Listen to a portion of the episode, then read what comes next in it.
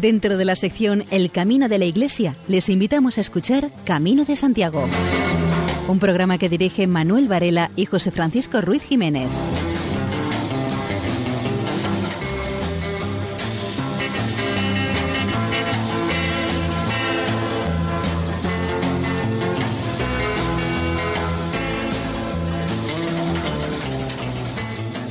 Siempre me gusta comprobar la cualificación técnica de, de, los miembros del equipo de Camino de Santiago y cualquier momento es bueno para hacer esa comprobación. Así que mmm, les voy a hacer una pregunta. Supongo que los aquí presentes sabréis decirme en qué consiste un cableado. Un conjunto de cables. ¿Seguro? ¿Una agrupación de cables? Muchos cables. Cable cayéndose.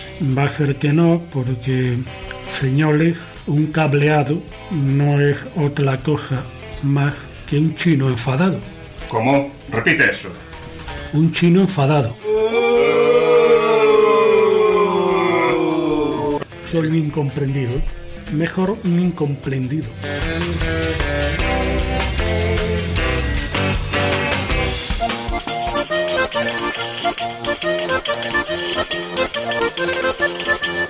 Manuel Ventosinos nos hará partícipes de sus reflexiones. José Antonio González García continúa explicándonos quién era el apóstol Santiago. Juan Carlos Llamazares nos indica en qué consiste peregrinar. Del santo peregrino nos habla Montserrat San Juan.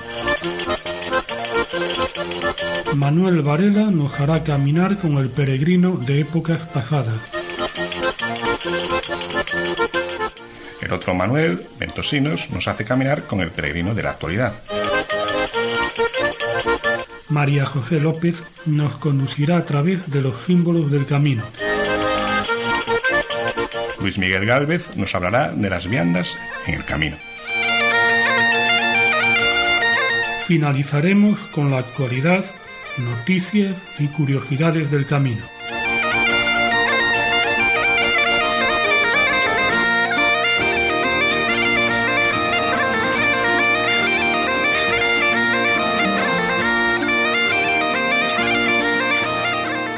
Camino de Santiago, ruta abierta, siempre en su rumbo claro de alborada, donde por las estrellas musicada coro de serafines se concierta.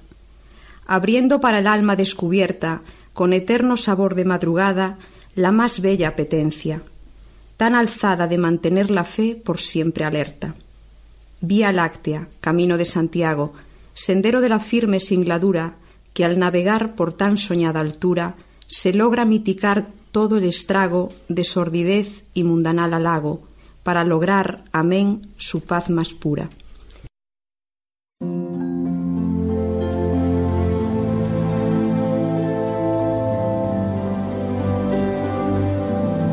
Manuel Ventojinos reflexiona sobre diversos aspectos del Camino de Santiago.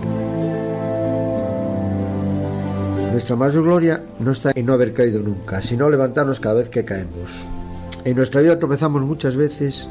No conozco a nadie que no haya caído nunca. Por el contrario, en todo mi alrededor conozco infinidad de gente que se ha caído muchísimas veces. Su gran virtud ha sido que ha sabido superar esas caídas y volver a empezar a superarse a sí mismo. ¿Cuántas veces en nuestro alrededor conocemos a personas con una alegría y vitalidad en ayudar a los demás? Vemos que son felices y esa felicidad nos la transmiten a nosotros, dejando sus penas en la mochila. Comparten las dificultades con nosotros, ayudándonos en esos momentos difíciles en los que nosotros estamos totalmente hundidos. No encontramos solo la salida, ellos están ahí, nos muestran el camino que debemos de seguir y no nos dejan solos. Todo lo contrario, hasta que saben que has superado el problema, te acompañan sin esperar nada a cambio. Saber que han cumplido es su mayor premio. Esperar solo que cuando nos llega alguno de estos momentos que todos tenemos, tengamos siempre a nuestro lado esas personas positivas que nos ayudan a salir del túnel. Así poco a poco, aunque caigamos, tengamos siempre la suficiente fuerza de voluntad para levantarnos y seguir el camino con alegría, dejando atrás las dificultades que podemos tener durante todo el camino de la vida.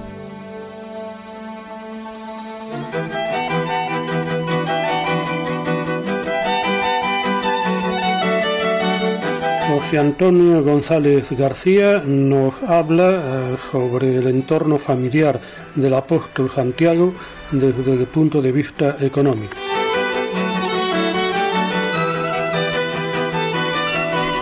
Estos dos hermanos, Juan y Santiago, hijos del Cebedeo, eh, tenían una pequeña industria. O sea, la barca era de su padre. Y trabajaban con otra pareja de hermanos que siempre andan en conjunto, de allí casi vecinos, ¿no? Que son Pedro y Andrés. Y cuando Lucas habla de la pesca milagrosa, habla de que fueron a la otra barca, le echaron mano los de la otra barca porque su barca se hundía, había dos barcas pescando. Una era de la propiedad de los hijos de Zebedeo y la otra era algo así como asociados, oye, venid vosotros de vuestra echándonos una mano, trabajamos en conjunto. Y dicen en el relato de vocación, los evangelios dicen que dejando a los jornaleros y a su padre siguieron a Jesús, lo cual quiere decir que en ese, en ese negocio de pesca pues había sus jornaleros. ¿Eran más pobres los jornaleros? Pues seguramente sí. Jornaleros eran aquellos que trabajaban, pues eso, a jornal, que significa la palabra, que se le pagaba cada día, porque una de las leyes que tenían, venían del Deuteronomio, es que no se ponga el salario sobre el jornal de tu obrero, porque tiene que comer todos los días. Entonces no es como ahora de esperar al final de mes. No, no, no, cada día tú recibes tu salario y te vas a casa. El jornalero significa jornal, exactamente. Y era más pobre, sí. Jesús llamó a pobre, sí. También llamó a rico, no tiene nada que ver. De hecho, Mateo era un hombre que tenía su, su cultura y sus estudios y más gente. Otra cosa es que siguieran a Jesús en general los más pobres y que fueran los más pobres los que más se encandilaron con el mensaje de Jesús. ¿Por qué? Por una razón clara. Porque los pobres, aquellos que eran más desheredados, más despreciados, siempre esperaban algo nuevo. Y si Jesús les prometía o les anunciaba algo nuevo, eso era para ellos llamativo. De los demás ya estaban cansados de que los criticaran, de que los declararan incultos, impuros, gente que no valía para nada, estaban cansados.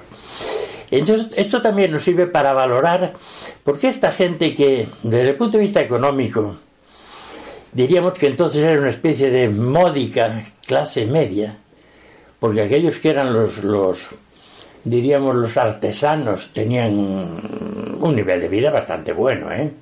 Bastante bueno, no había una clase media como hoy pero diríamos que, que bien, bien, los carpinteros, los banistas, una clase media bastante bien, o sea, tenían, hacían de su trabajo un beneficio para vivir bien.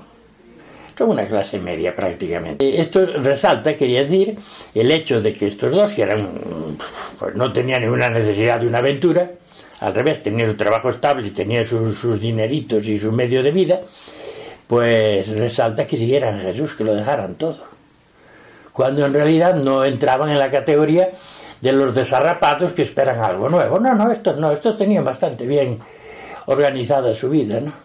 Entonces, ¿por qué? Ah, amigo, aquí entra todo el, el misterio de la gracia y, y de eso que no, que no controlamos.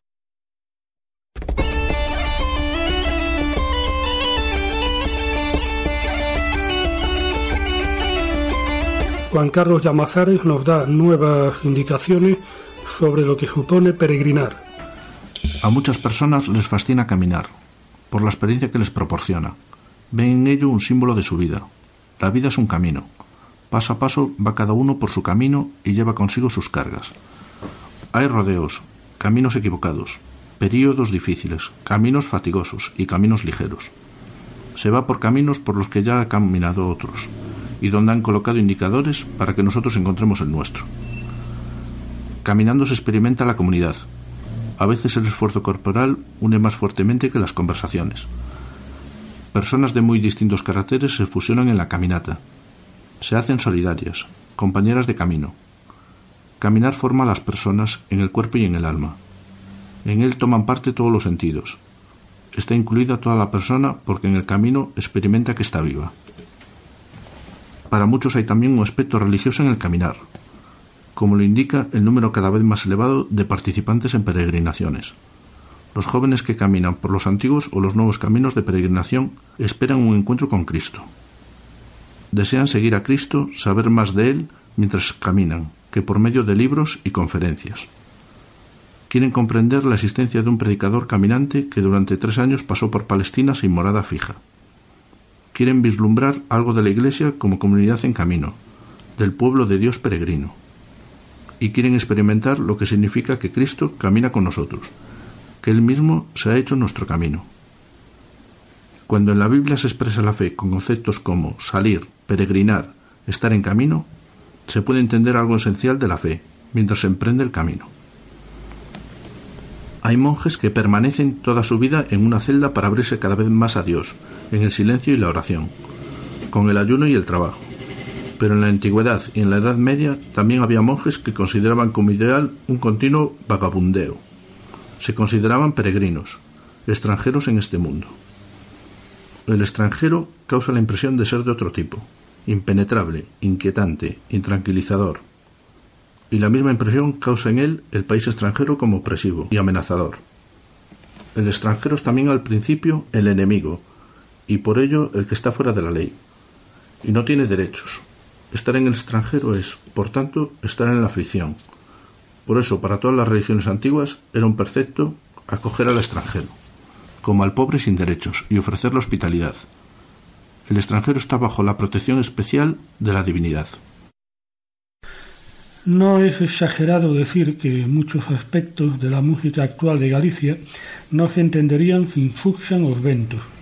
Fueron y son renombradamente un grupo comprometido con la identidad de Galicia y con los eh, obstáculos que esta sociedad tuvo que superar a lo largo de su historia reciente un grupo que supo, con sus cantigas rescatadas del olvido de los tiempos, llegar a todas las capas de la sociedad.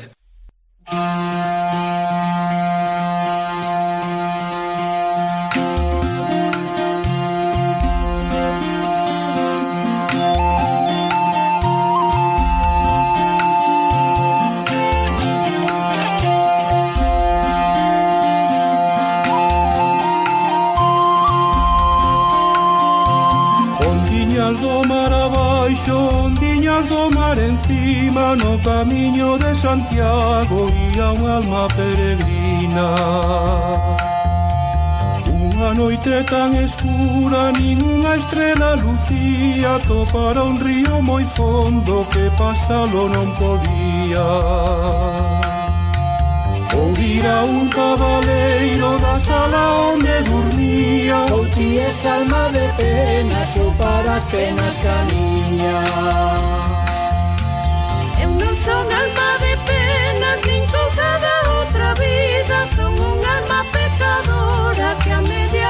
partido. O camiño de Santiago, o camiño de Romaría, onde todos hemos ir, sexan mortos, sexan vida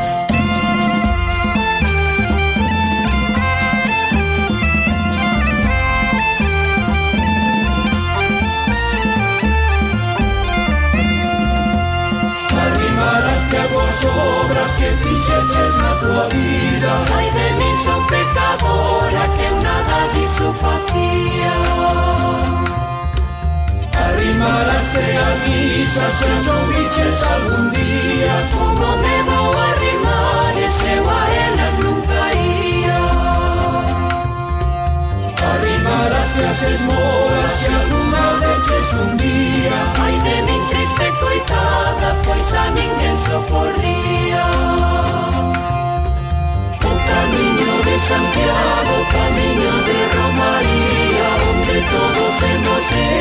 Session Morto, Session Vivo.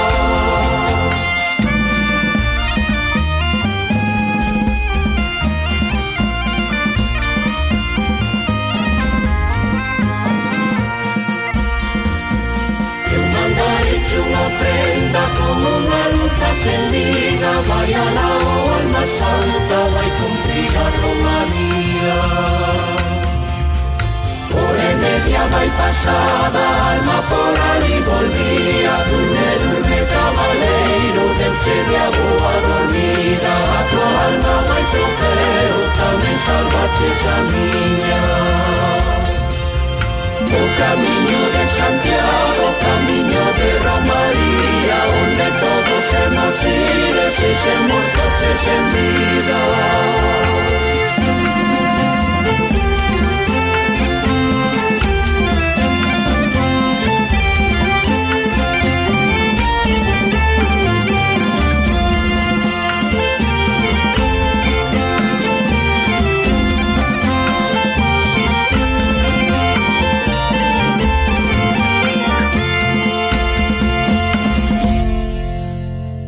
Si nos quieres escribir, puedes enviarnos un correo electrónico a camino de Hoy nos vamos hasta Sarria, en la provincia de Lugo, al encuentro con nuestros invitados. Manuel López, eh, uno de los responsables del albergue público de Sarria, una peregrina estadounidense. José Antonio Seglar, que atiende a los peregrinos en la parroquia de San Martín. Y por último, José, encargado de un comercio especializado en artículos para peregrinos. Estamos aquí con Manuel Arias, uno de los encargados del albergue municipal de Sarria, ¿no? porque también está otra mujer. Sí, Olga. Se reparten la jornada, ¿no? Eso é. Está por a mañá, outro a tarde e a veces outro a mañá e outro a tarde. Sí. ¿Y usted, eh, Manuel, cuántos años lleva aquí en el albergue? Seis años. O sea que ha visto pasar cada vez un mayor número de peregrinos. Sí, cada vez hay más, cada vez el camino va más. Porque estamos en el mes de noviembre, pero siguen... Sigue habiendo, sigue habiendo mucho peregrino. Hace años también este albergue ya se quedó pequeño para atender a tantos peregrinos. Sí, normalmente sí. Uf, aquí, pues, gracias a los albergues privados, que hay muchos que han tenido que abrir muchos, y aquí hay muchos albergues privados, y hay a donde coger a, a muchos peregrinos, pero eso no, claro que era pequeño. Porque aquí en el albergue municipal, ¿cuántas plazas? Aquí son 40 plazas. ¿Y en el verano se llenarán? Se llena de seguida. Ya en dos horas o así está lleno este cabrón. Y el peregrino trae ya bastante información de tanto del este albergue municipal como del resto. Sí, sí, ellos ya saben, ya saben a dónde ir, ya dónde estar, a dónde ir a comer, a dónde ir todo, ya traen todo preparado, ya saben ellos más o menos a dónde tienen que ir. No hace falta que les diga nadie a dónde tienen que ir ni nada. Incluso peregrinos que llegan de Asia, que hay muchos. Sí, y de todos los sitios, pero ya ellos traen un programa, un programa y el camino apuntado todo y saben todo. Que peregrinos de Corea también se notó mucho aumento, ¿no? Uh, hay muchísimos coreanos, aún hoy aquí hay una, unos cuantos, hay muchos coreanos. Sí. Y en general los peregrinos que le cuentan del camino. Que lo pasan bien y que están bien, que les gusta para volver otro año más. O sea, que repiten entonces. Uh, hay quien lleva pasando por aquí 10 o 12 años. Ya son conocidos, viejos conocidos entonces. ¿Sabe? Hay gente mayor, hay de todo. Aquí de todo. ¿Usted es peregrino? No, quiere acercarse y hablar también. Oh, sí. Yo soy peregrina en los Estados Unidos, del estado de Virginia. Es la primera vez. La primera vez. ¿Desde dónde salió? Salió de St. John. Ah, en los Pirineos. Sí, el 10 de octubre. ¿Y cómo conoció el Camino de Santiago allá en Estados Unidos? Hace tiempo que tenía dos amigos, cuatro, ah, dos matrimonios que hicieron el camino. Y hace como cuatro años, pero yo no podía por el trabajo y me contaron del camino y tanto que les gustó. Un señor y la señora dos veces el camino francés. Quería venir hace mucho tiempo. Hace cuatro años que tenía la idea. Y el film también, el film. The Way. de- exactamente. también, y eso también. Pero más mis amigos. ¿Qué contaban entonces sus amigos? Sí, le- me- bueno, no me contaban del camino porque cada camino es diferente. El camino de Dios va a ser diferente. Mi camino es mi camino. Me contaron de la gente que encontraba, de todo el mundo, de la comida, de los de donde llegaba al albergue y, y mirar todas las cosas. Um, todo eso. Y después el libro también, de todas las oh, historia, ¿verdad? Historia de todo. La antigua.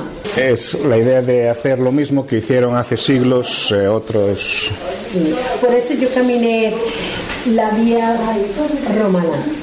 Este, había dos, había la- el camino francés y la vía romana. Yo fui en la vía romana porque quería sentir, a ver, el mismo de tanto camino antiguo. Gracias. Estamos en la iglesia de Santa María de Sarre con José Antonio, que nos va a explicar cómo es la acogida a los peregrinos. Pues hacemos eh, siempre en la misa de la tarde una bendición especial a todos los peregrinos que están en la celebración o a todos en general. El celebrante al final de la misa eh, se hace una oración especial de bendición de los peregrinos o si hay muchos peregrinos, depende del celebrante, se llaman a todos alrededor del altar para, para darles la bendición a todos los, los peregrinos que caminan. Eh, también un contacto personal con algunos de los peregrinos que comenta algo. Eh, los peregrinos sí suelen comentar cosas, suelen, yo, que, yo que estoy en el despacho despachándolos, eh, sellándoles la credencial o, o despachando las credenciales que necesitan, pues eh, siempre que tengo tiempo pues se paran a, tener un momento de conversación y, bueno, pues es muy gratificante porque al venir peregrinos de todo el mundo pues son experiencias muy bonitas las que tienen, te cuentan cosas, te cuentan experiencias. Eh, en general las eh, eh, expresiones de los peregrinos son muy, muy agradables todas. llueva, nieve, haga sol, haga tormenta, lo que sea, pero los peregrinos siempre son, vamos, que les encanta la experiencia del camino, es una experiencia para ellos que algunos la llevan repitiendo durante bastantes años. Hay algunos peregrinos que son incluso jóvenes, que vienen todos los años el camino.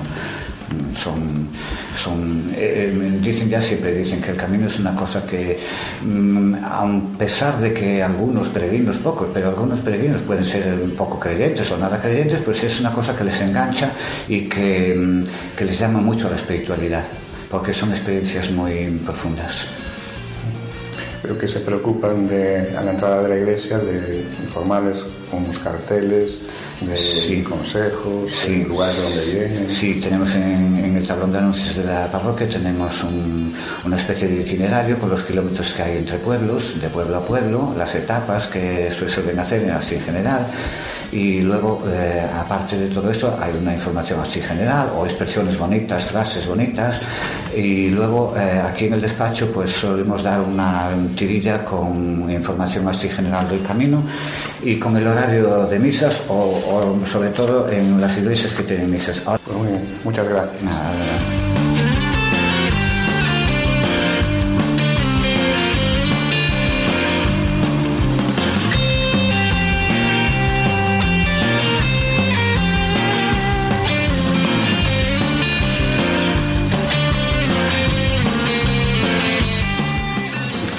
Encargado de un comercio ya tradicional, no es de los que se sumaron a última hora. Bueno, llevamos 10 años aquí en el, en el Camino de Santiago, bueno, atendiendo lo que podemos a los peregrinos y... Y en concreto, ¿en qué les atienden? Nosotros en verano abrimos a las seis y media de la mañana, temprano, cuando ellos necesitan bueno, un poco de todo, ¿no? Si es, si es un día de lluvia necesitan desde polainas, ponchos, de arriba abajo.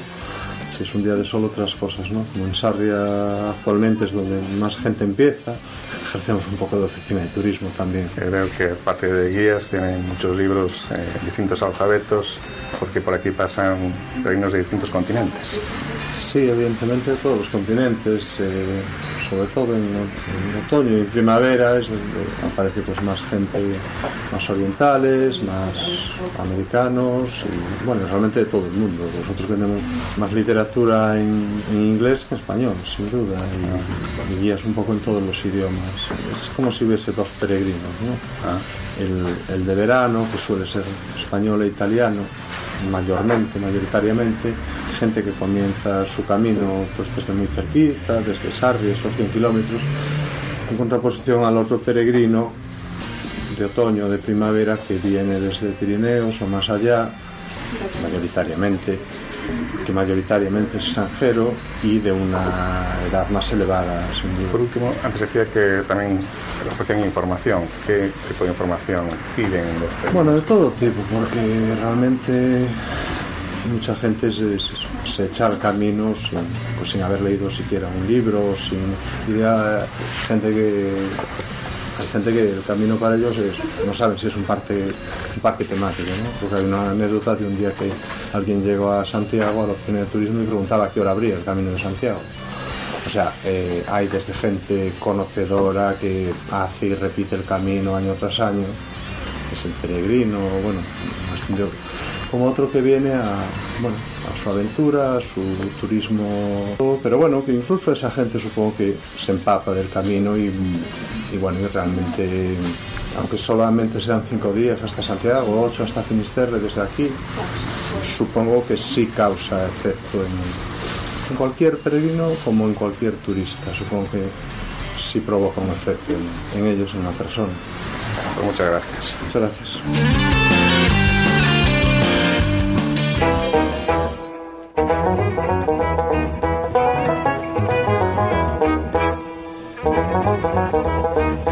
Sección Santo Peregrino, eh, Montserrat San Juan nos hará peregrinar tras las huellas de San Francisco de Asís. La creencia en la peregrinación a Santiago de Compostela impulsó a muchos de diverso país y condición a realizar el viaje hasta la tumba de Santo Apóstol.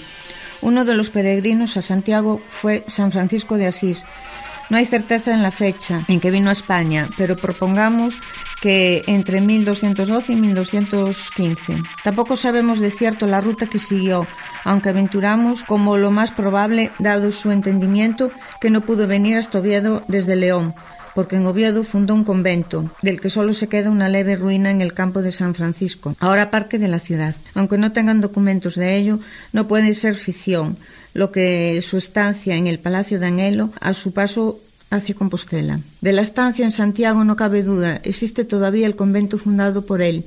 Su historia se lee en una lápida en un muro izquierdo de la portería que dice corregida su anticuada y mala ortografía. Viniendo nuestro padre San Francisco a visitar al apóstol Santiago, hospedóle un pobre carbonero llamado Cotolay, cuya casa estaba junto a la ermita de San Payo, en la falda del monte Pedroso. De allí se salía el santo al monte para pasar las noches en oración. Allí le reveló a Dios que era su voluntad el edificar un, un convento en un sitio donde está llamado Val de Dios. Y sabiendo el santo que era del monasterio de San Martín, pidióselo al padre Abad por el amor de Dios y se ofreció a ser su forero y pagar cada año un cestillo de peces. Aceptó el padre Abad y de ello se hizo foro firmado por el santo foro que dan fe los ancianos de San Martín de haber visto y leído. Habido el sitio, dijo el santo de Cotolay, Dios quiere que me edifiques un convento en mi orden, respondió Cotolay, que cómo podía hacerlo un pobre carbonero. Ve aquella fuente, le dijo el santo, que allí te dará Dios con qué. Obedeció Cotolay y halló un gran tesoro con el que edificó este monasterio.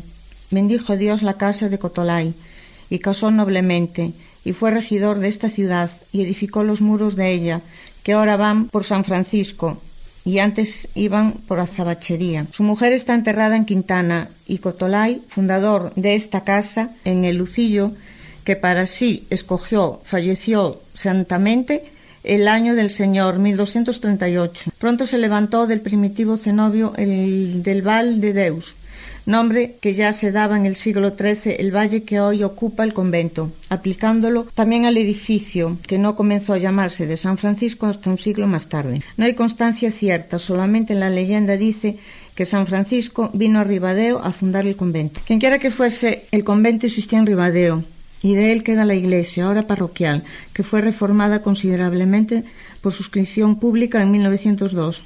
Esta parroquia de Santiago de Abres desde su fundación medieval, la riega la ría de Eo.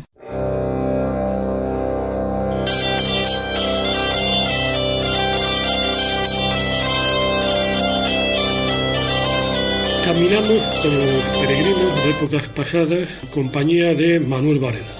Leyendo relatos escritos por antiguos peregrinos, se ve la ansiedad, el júbilo o el desánimo de los miles y miles de jacobeos que los precedieron en el camino.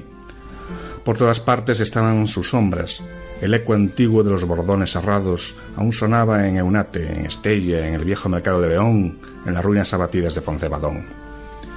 Salían por docenas, por centenares desde las aldeas de la Europa profunda, desde los antiguos burgos. Llevaban consigo la bendición de todos, los encargos, las oraciones. Rogad por nosotros en Compostela. Partían para una singladura difícil. Se agrupaban por gremios, por vecindad, por necesidad.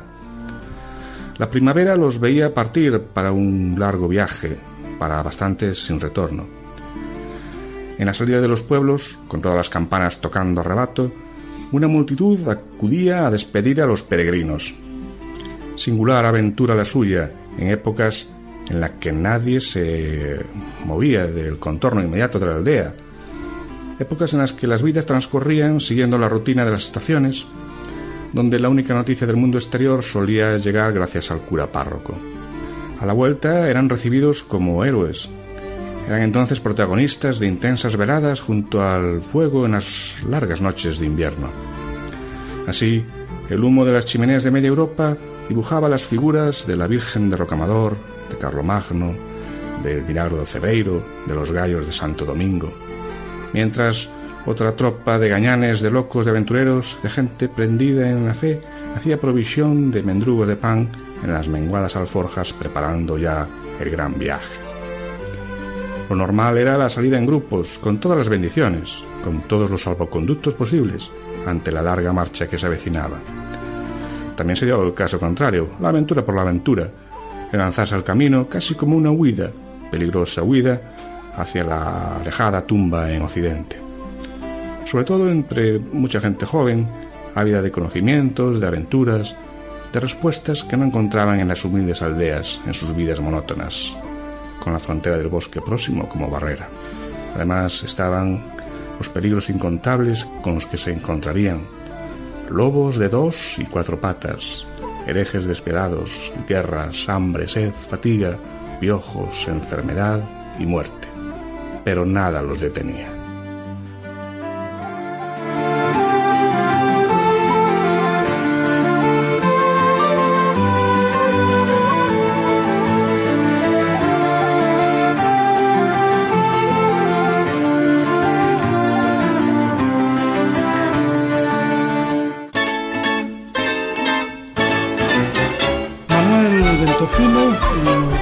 A través del camino con el peregrino de la actualidad.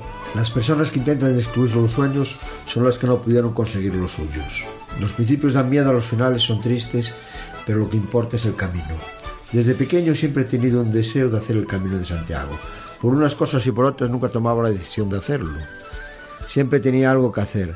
Si en las vacaciones tenía el campamento de verano y el resto de los días, había que reponer pilas para afrontar el año que faltaba para poder coger otras. Nunca tenía fechas para afrontar esa ilusión que desde muy jovencito me había propuesto. Quizás era por miedo a una aventura que la veía muy difícil. Me daba miedo al afrontarlo yo solo, la comodidad me lo dieran todo hecho. Pasados los años y una vez que me había quedado liberado de los campamentos de verano, volví a pensar, retomar aquella idea que desde hacía años me estaba rondando por la cabeza desde años atrás. Empecé a mirar todos los caminos que podía recorrer en Galicia. No había internet, pocos libros sobre los caminos y la información que tenía en turismo era más bien en casa. Un buen amigo que tengo en Coruña, que lo había hecho anteriormente, me pasó toda la información que había recopilado. Con todo esto empecé a prepararme para mi primer camino de Santiago, que no fue otro que el francés. Un buen día del mes de agosto preparé mi mochila, me fui al Cebreiro y allí en el santuario me dieron la credencial para poder obtener la compostelana. Una vez sellada la credencial y después de haber asistido a la misa oficiada por don Edías Baliño, empecé a recorrer la senda que no es otra que el Camino de Santiago, que antes que yo lo habían hecho infinidad de peregrinos desde la Edad Media, con la misma ilusión que yo. En esta época el camino solo estaba marcado con flechas amarillas, aún no se habían colocado los mojones de los kilómetros. Éramos muy pocos los que hacíamos el camino. Teníamos mucho tiempo para poder pensar, puesto que iba solo. La primera sorpresa es la subida a San Roque, de donde puedes contemplar las montañas de la Sierra del Caubel. Estaban preciosas. En las cumbres estaban rodeadas de una niebla y el resto con un sol espléndido.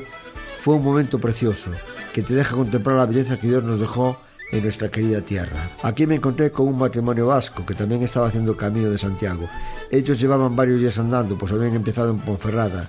Venían muy contentos del buen trato que les estaban dando en todos los pueblos por donde habían pasado. Qué diferencia desde hoy, que casi te dan con la puerta en las narices.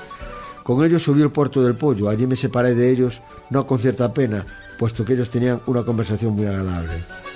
En el alto del pollo solamente había una tienda de comestible, con unas mesas corridas para poder descansar y comer. Hoy hay dos albergues privados con todas las comodidades para el peregrino.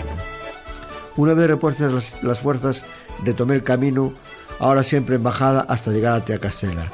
Aquí parte del camino era un camino de carros, sin arreglar, con sus roderas bien definidas y con hierbas en el medio, aún se conservaba bastante virgen, no como hoy, que no tienes pérdida por lo pisado que está, por el paso de tantos peregrinos que a lo largo de los años lo han surcado y que casi no necesitas flechas ni, los mojones. Durante el recorrido hay fuentes de agua cristalinas, que en esta época aún se podía saciar la sed ellas, por su agua fresca y cristalina. Al llegar a Tía Castela, lo primero que había que buscar era una posada para poder pasar la noche. Aún no habían hecho el albergue de peregrinos. La encontré a la salida del pueblo, en una casita con solo cuatro habitaciones, regentadas por un par de ancianos que lo tenían todo muy limpio y arreglado. Después de una buena ducha y descansar un rato, me fui a la iglesia para sellar la credencial. Allí estaba un sacerdote muy joven que atendía con mucha ilusión a los pocos peregrinos que ese día nos encontrábamos en ese bonito pueblo.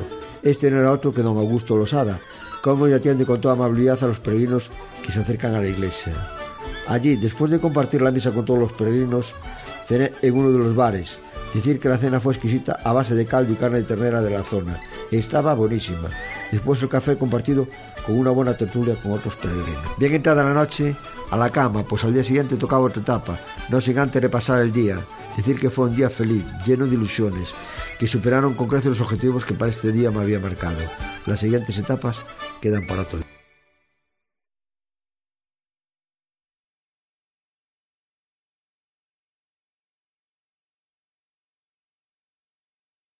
El cantautor sevillano José María Maldonado hizo por primera vez el Camino de Santiago en el 2002. Desde entonces su actividad como cantautor se ha centrado intensamente en rememorar cantando las profundas experiencias en él vividas y lo que el camino puede aportar espiritualmente. Fruto de todo ello son sus siete CDs monográficos con más de 100 canciones en las que refleja lugares, personajes, leyendas, sensaciones y reflexiones jacobeas.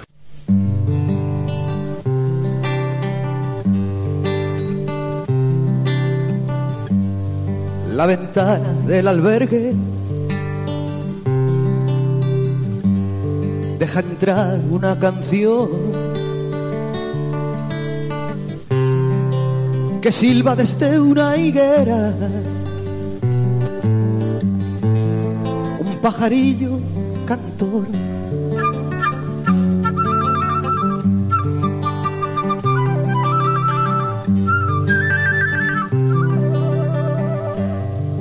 Su trinar quiere decir,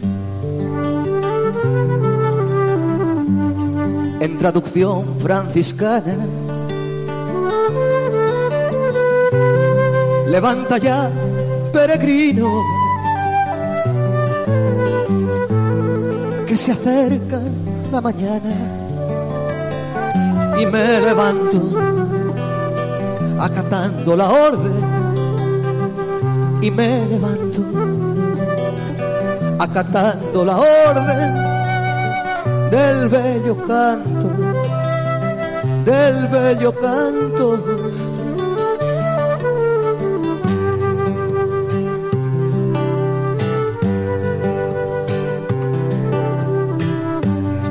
Las tardes son de tertulia, con todos hablo a diario pero en los amaneceres yo camino solitario.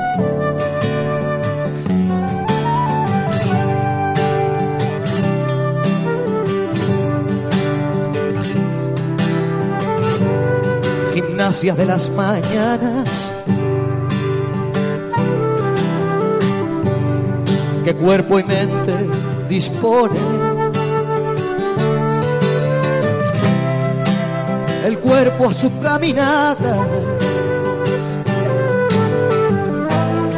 la mente a sus reflexiones, con cuerpo y mente, el alma se ejercita, con cuerpo y mente, el alma se ejercita conjuntamente, conjuntamente.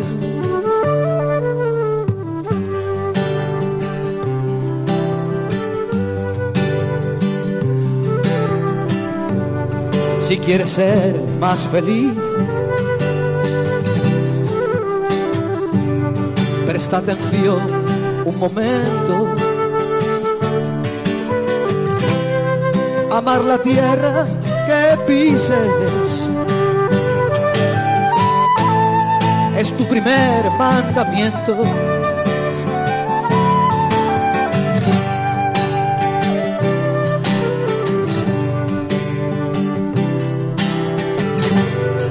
Amar tu tierra y la mía. El terruño y el planeta.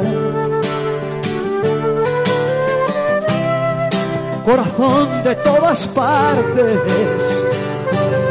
¿Nos quieres escribir un correo electrónico? Radiante a como un Santiago, cometa. arroba radiomaria.es. Tú bien lo sabes, que en el amor a todo tú bien lo sabes, que en el amor a todo está la clave, está la clave, tú bien lo sabes, que en el amor a todo, tú bien lo sabes, que en el amor a todo está la clave está la clave, está la clave.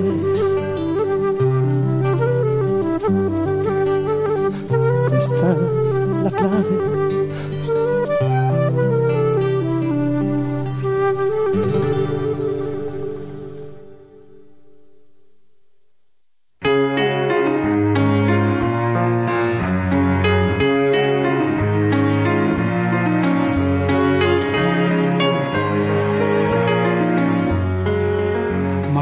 López nos conduce a través de los símbolos del camino. Todos tienen su significación.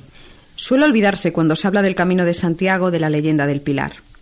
Pero es un hito en el camino que viene de Oriente, desde el Mediterráneo, siguiendo la ruta antiquísima del Ebro, iniciada en los puertos del Levante español. Santiago, dice la leyenda, desesperado y cansado regresa a Jerusalén tomando la ruta del Ebro. En la ciudad de Zaragoza se detiene y María, la madre de Jesús a la que había conocido en Palestina, se le apareció para consolarle.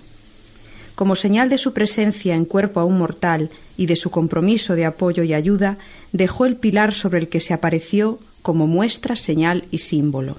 El pilar o columna queda así unido a los símbolos jacobeos como uno de los más importantes. En ocasiones, el arte representa a Santiago como peregrino, de regreso a Galilea con sus discípulos, cuando se le aparece María sobre el pilar de Zaragoza. Este pilar cumple una de las condiciones más claras y extendidas de ser símbolo de lo sagrado.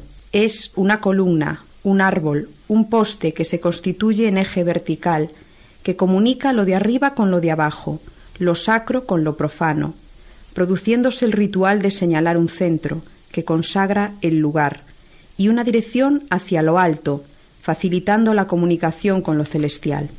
Muchas manifestaciones de lo sagrado, aún en el mundo moderno, se hacen en un árbol. La columna, en todo caso, es símbolo de estabilidad, firmeza, apoyo físico y apoyo moral, que puede significar una comunicación del mundo de abajo con el de arriba, de la tierra con el cielo. Señor. Camarero, Señor. ¿Qué hay para hoy?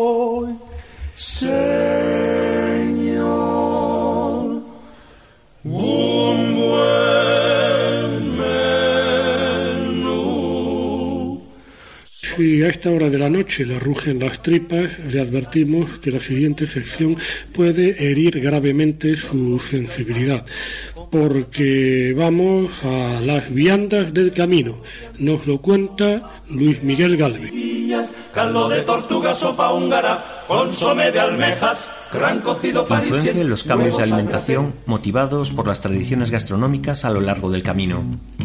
Llegaron a tener su incidente en la salud de los peregrinos y fueron motivo para crear fama, buena y mala, de las costumbres de otras regiones.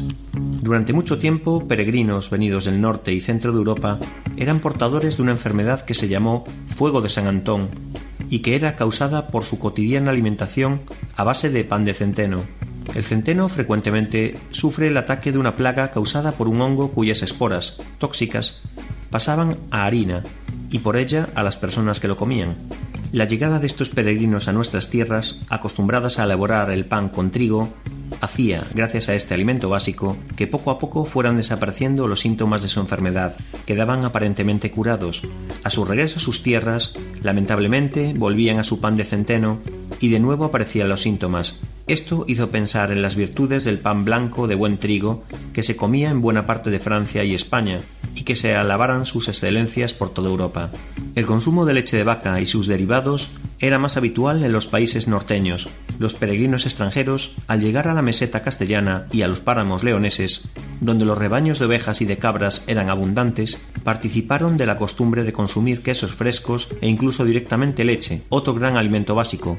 Desgraciadamente, en muchas ocasiones la leche se obtenía de reses afectadas por brucelosis, con lo cual sufrían de las fiebres que estaban muy extendidas en nuestras gentes. Esto dio pie a la mala fama que tuvieron durante varios siglos nuestros productos lácteos, cosa que supieron muy bien aprovechar otros países vecinos.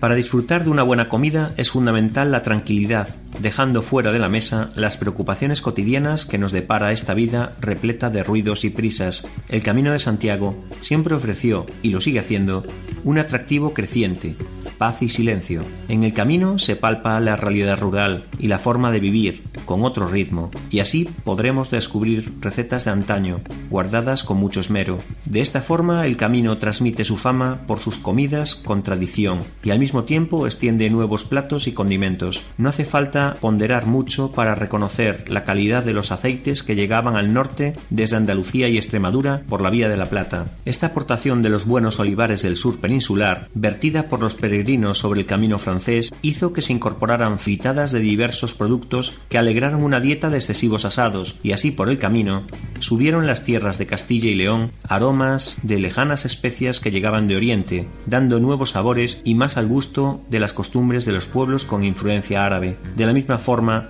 los conventos y especialmente los de monjas de clausura, en los que siempre destacaron pastas y dulces preparados artesanalmente, gracias al camino pudieron extender su merecido valor gastronómico. Aún hoy, lamentablemente menos que hace medio siglo, podemos encontrar algunas de estas especialidades, preparadas entre rezos y que lógicamente saben a gloria. Los peregrinos llevan esos dulces como recuerdo y son pregoneros y aprendices de estas delicias que intentarán imitar repitiendo las mágicas recetas son sacadas a la hermana tornera que casi siempre olvidaría involuntariamente parte del secreto de su elaboración, y esta es una forma más de cómo brotan nuevas variantes que se acercaron a la gastronomía.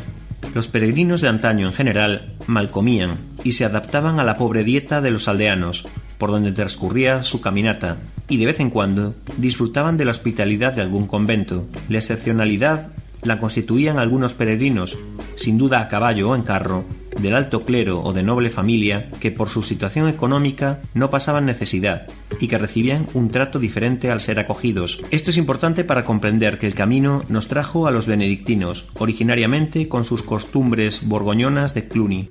Tanto ellos como los cistercienses, tras la reforma de San Bernardo, fueron focos de atracción y de irradiación para los peregrinos, y asimismo para las gentes que se situaban en el área de dominio monacal y que se dedicaban al cuidado de sus viñedos, sus productos hortícolas y ganados. Todo esto influyó en gran manera al difundir nuevos tipos de cultivos y nuevas formas de cocinar.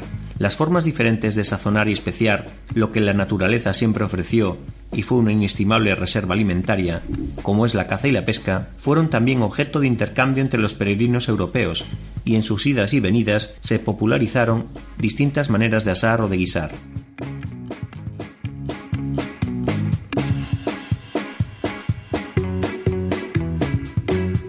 Nos vamos a la actualidad, que siempre es importante. Parece ser que la oficina del peregrino tiene clasificados a todos los peregrinos como si fuese algún tipo de laboratorio o como si estuviésemos en alguna agencia de seguridad. Nos lo cuenta Manuel Ventosino. De forma periódica, la Oficina del Peregrino realiza un informe en el que recoge los datos de forma estadística de todos aquellos que finalizan el camino. De ello se puede deducir los perfiles más comunes que deciden a los peregrinos que cada año se aventuran a terminarlo. La combinación mayoritaria es hombres de procedencia europea, sobre todo alemanes e italianos, de entre 30 y 60 años. Suelen realizar el camino a pie, normalmente el francés, y tienen una ocupación o trabajo estable. Solo en el mes de septiembre de este año, 34.458 peregrinos llegaron a Santiago de Compostela, aunque los datos suelen ser similares a lo largo del año. Se puede afirmar que en este mes en concreto la mayoría de estos peregrinos fueron hombres, un 52,16%. Y del total, aunque la mayoría llegaron a pie, también una considerable porcentaje de ellos que realizaron el camino en bicicleta, 3.822. Estas encuestas ofrecen detalles muy precisos sobre las características de los peregrinos y su forma de afrontar el camino de Santiago. En cuanto a la motivación que empuja a los peregrinos a realizar el camino, según los resultados que arrojan las encuestas de esta oficina, la mayoría comparten un doble sentido, el religioso y el cultural. La nacionalidad de los peregrinos, aunque existe un gran número de españoles que cada año realizan esta peregrinación, más de la mitad de los participantes son extranjeros. La mayoría provienen de Alemania, Italia y Estados Unidos. De nacionalidad española destaca la participación de andaluces y madrileños. Profesiones de los peregrinos. A nivel profesional, el grupo más numeroso es el formado por los empleados de nivel medio, un 25,99%, seguido por los jubilados y los estudiantes. Lugar de salida. La mayor parte de los peregrinos llegados este año de 2014 ha iniciado su camino en Sarria, con 8.849, un 25,68%. Camino seguido. Los caminos que han seguido la mayoría de los peregrinos son el francés y el portugués. Bueno es que las administraciones se ocupen de alguna cosa, para variar, y en este caso se ocupan del camino portugués. Nos lo cuenta Monserrat San Juan. El camino de Santiago portugués eliminará los puntos negros de su trazado. Por primera vez, varias administraciones crean una mesa de trabajo en torno a la ruta jacobea, en cuya mejora en la provincia de Pontevedra invertirá la Diputación un millón de euros. La ruta, jacobea más recorrida después del camino francés, la portuguesa, se puso manos a la obra para su necesario lavado de cara. Por primera vez en los doce ayuntamientos pontevedreses por los que discurre, la Diputación Provincial y la Junta se sentaron para crear una mesa de trabajo que marcará el devenir de este camino luso, cada vez más transitado, hasta ahora, 19.578 peregrinos lo han elegido este año, un 17,24% más que en idéntico periodo del 2013. La cifra representa un 15,52% de cuantos recorrieron su Compostela en Santiago. Y eso a pesar de que aún existían varias deficiencias en su trazado, que incrementan su inseguridad Dichos puntos negros son, entre los otros elementos, lo que este nuevo proyecto se propone solucionar. Para lograrlo, la Diputación de Pontevedra va a invertir de entrada un millón de euros, tal y como anunció el presidente Rafael Ouzán. La mitad se destinará a contratar a 100 empleados para acondicionar y señalizar el itinerario. 50 ya se han incorporado y en breve lo harán los restantes, que trabajarán al menos durante seis meses aunque el plazo podría ampliarse a un año. Esta partida también incluye 60.000 euros mediante los que una consultora eliminará los puntos negros en las carreteras de este camino portugués a lo largo de la docena de municipios atravesados por él. Tui, Oporriño, Mos, Redondela, Soutomayor, Vilaboa Pontevedra, Barro, Portas, Caldas de Rey, Valga y Pontecesures. El objetivo de Louzán es hacer que la ruta en su provincia un referente de accesibilidad, señalización y trazo exquisito. La directora de Turismo de la Junta y piloto del Plan de Regeneración del Camino Nava Castro aspira a que el portugués sirva de ejemplo al resto en conservación y puesta en valor. No solo en lo que afecta el recorrido, sino también en el alojamiento. Según señaló, en la actualidad, la red pública de albergues cubre apenas el 10% de la demanda. Lugo eh, puede ser inicio del camino primitivo para muchos peregrinos, puesto que de Lugo a Santiago hay 103 kilómetros. Esta circunstancia la ha aprovechado recientemente una asociación de esta capital lucense para promover una nueva credencial, credencial que sería específica para este tramo, Lugo-Santiago de Compostela. Esta campaña lleva por título eh, Lugo Puerta del Camino y la credencial se entregaría a los caminantes que lleguen a la ciudad amurallada para eh, iniciar o continuar el camino primitivo. Este proyecto cuenta con la colaboración de un artista conocido, Chencho Pardo, que se encarga del diseño de la credencial, y el Obispado de Lugo, al parecer, dio la autorización para el documento que pueda tener validez y el peregrino que llegue con él a Compostela pueda recibir el documento acreditativo de haber hecho el Camino de Santiago, la Compostelana.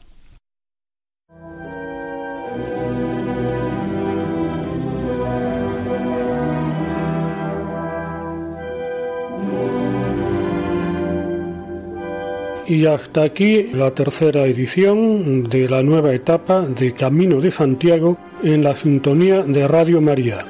Les recordamos que la próxima cita será dentro de 15 días. Buenas noches y feliz andadura.